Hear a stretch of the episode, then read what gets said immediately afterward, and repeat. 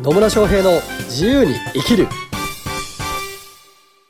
始まりました。始まりました。イエーイ。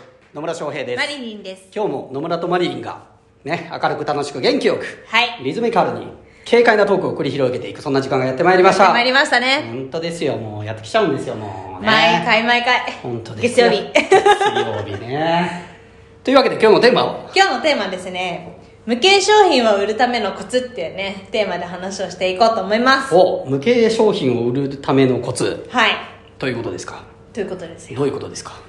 あの、有形商品と無形商品っていう分類がありまして。ほう有形は、有形商品はい、有形商品はあの、コンビニとかね、売ってる水だったりとか、水だったりとかね、はい、あの、ちゃんと形がわかるもの。まあ物ですね物です。物ですね、はい車とかね。車とかねはい。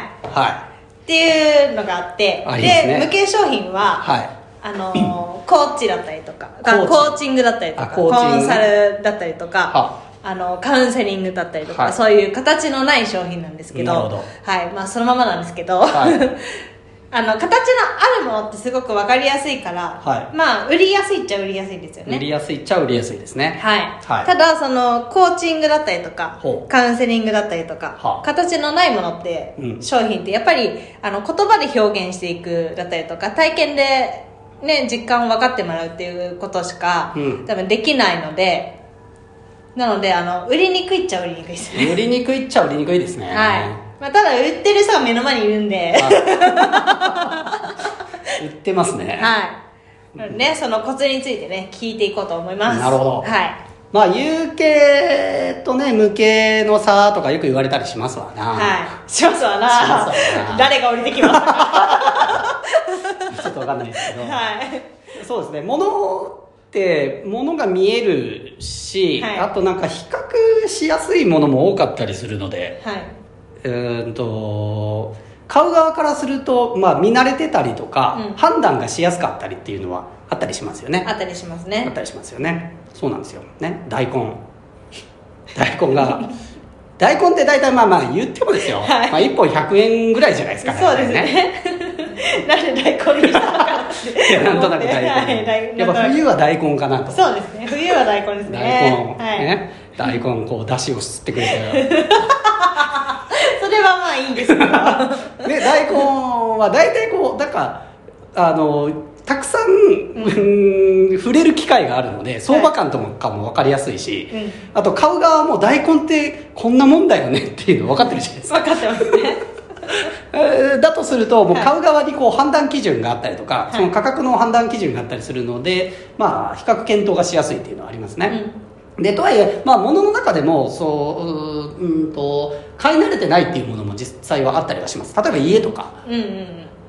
ね。家買いましょうって言ったら、まあ、数千万からまあ数億とかになってくるわけでうん。すよ、うですね、んね、それも別に買い慣れてるわけじゃないけどとはいえまあ情報を調べれば大体わかるしで家の場合だったら例えば、まあね、間取りを見たりとかあるいは、まあ、モデルルームモデルハウスとかモデルルームとかあるんだったらそこの中身見てみれば大体こんなもんなのかっていうのはね、体験しやすかったりしますね。はい、なので、えー要はですね買う側がそれその商品自体のうんなんつうのかな機能とかう、ん。うん価値とかこんなもんだなっていうのが把握しやすい方ではあるわけです、うん。ものがある方が、うん。まあ、これね有形無形っていうと例えばじゃあソフトウェアとかどうなのかっていう話だったりするんですけど、はい。アプリとかソフト、はいはいまあ、企業向けの法人向けの、まあ、私昔 IT 系の企業でソフトウェアを開発したりとかあるいはパッケージのソフトウェアを売ってたりする人間だったんですけど、ソフトウェアってうんと例えばこういう操作をしたらこういう結果が出ますとかっていうのも、まあ、そういうのをデモで見せられたりうん。するわけですよ、うん。なので確かに物としてはないですよ。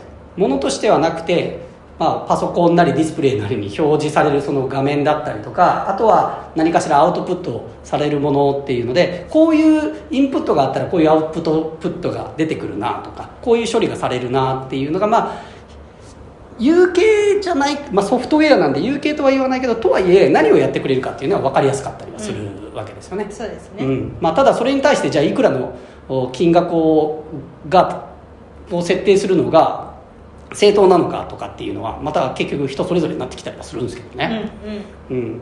なので、まあ、何が言いたいかっつうと結局、えー、と買いやすいとか買いにくいって何かっていうとあ買う側が、まあ、その商品、まあ、あるいは無形で言うと言ってみればサービスみたいなのも含まれるんですけど、はい。それのこう機能だったりとかどんなことをやってくれるのかだったりとか、うん。どんな結果が得られるのかとか、えーどういう価値があるのかっていうことが分かりやすいかどうかっていうことが大事だっていうことうん。なんですよ。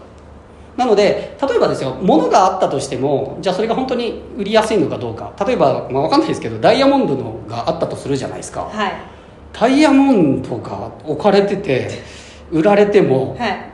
予備知識なかったら買いにくくないですか？買いにくいですね。ね。なんだろうこの石がって。なりますね何も知らない人はですよダイヤモンド見てこれねキラキラ何百万。光る石だみたいな。何百万ですっつってもガラスとの区別もつかないっていうこともあったりはするわけなんですよ。はい。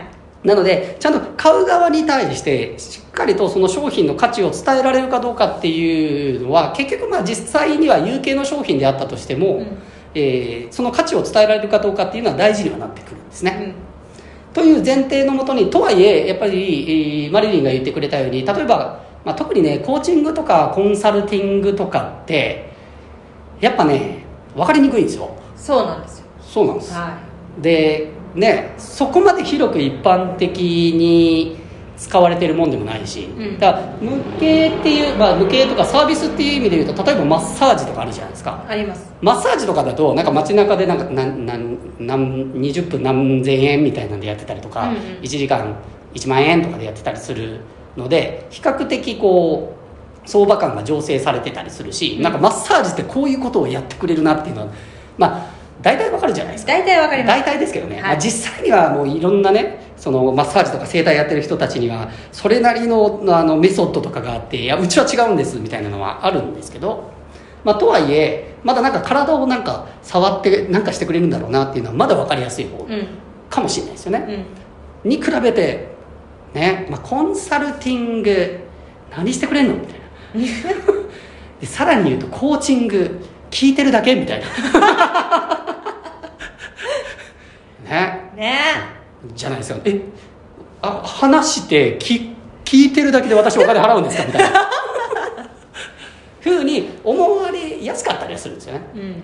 要は何が言いたいかっていうと結局何をやってくれるのかとかその、まあ、コーチングなりコンサルティングをすることによってその買う側クライアント側がどんな結果を得られるのかとかどんな価値を得られるのかっていうのが分かりにくいんですよね、うん。だからやってくれることが分からない。その結果がどうなるかも分からないっていうことになってくると不安を感じてなかなか買ってもらいにくくなるっていうことになります。なりますね。なので大事なのは何かっていうとこういうことをやりますっていうことを明確に伝えること。はいなんですけど、えー、とこういう結果を出しますとかねこういう変化を与えます。今のあなたの状態はこうですよね。で私のコーチングあるいはコンサルティングを受けてもらったらこう変わりますっていうその、えー変化だったりとかうーんあるいは、うん、達成する目標とかっていうのを明確にしますと。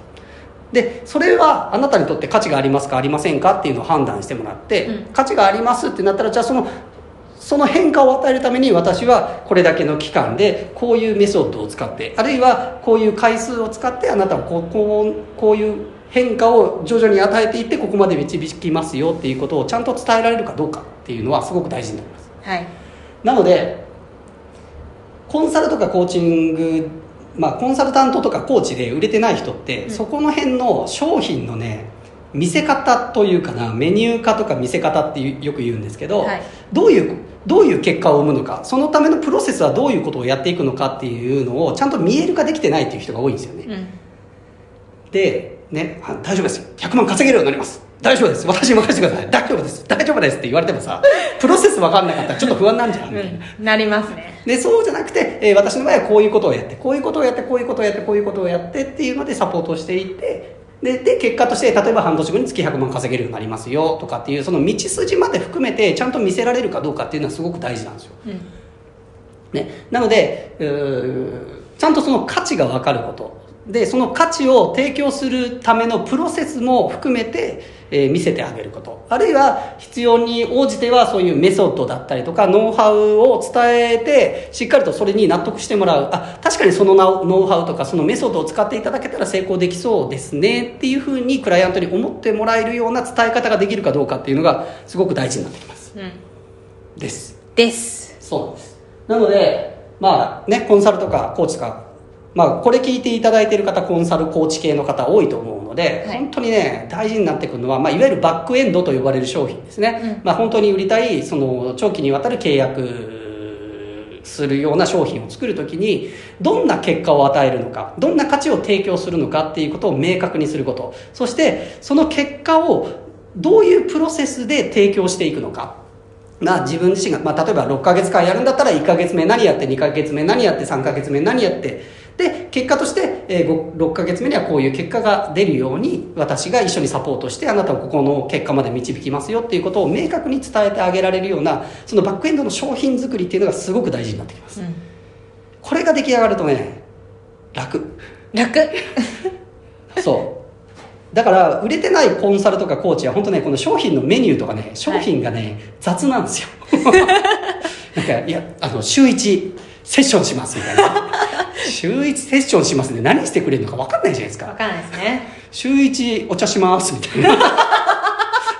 週1デートしますみたいな。そんなんと一緒になっちゃうので、はい。そうじゃなくてこういう結果を得るためにはこれだけの期間とこれだけの回数が必要です。それぞれの回でどういうことをやるかというとこういう順番でこういうようなステップでやっていくんですよっていうことを明確に伝えてあげるでそれをクライアント側がですねあ確かにそういうステップバイステップで進んでいったとしたならば私が欲しい結果が得られるんだなっていうふうに思えるような商品をまず作るっていうのが大事です。はい。でその上でじゃあその商品の価値をいかに伝えていくのかっていうところでいくと、まあ、情報発信をしていったりとか、まあ、私のおすすめはセミナーですけどセミナーとかで、えー自分のメソッドだったりとかね、えーを伝えていくっていうような自分の商品の価値だったりとかそのプロセスもしっかりと納得してもらえるように情報を発信していく伝えていくっていうことも大事になってきますよということになります。はい。はい。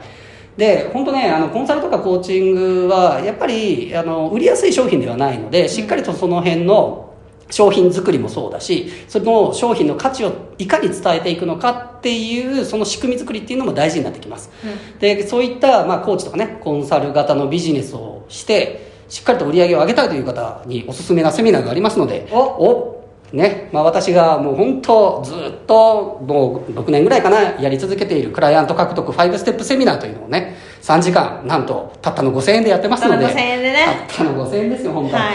でやってますので、まあ、それを受けていただくとよりこうコンサルとかコーチングってこうやってビジネス作っていけばいいんだなこうやって売っていけばいいんだなっていうのがねより明確にえー分かっていただけるのでぜひですねまだ受けてないよという方は一度受けてみていただければというふうに思いますはいはい。というわけで、今日も最後までお聞きいただきありがとうございます。ありがとうございますね、質問とかね、扱ってほしいテーマ、コメントなどありましたら、コメントメッセージいただければと思います。はいそれではまた次回お会いしましょう。さよなら。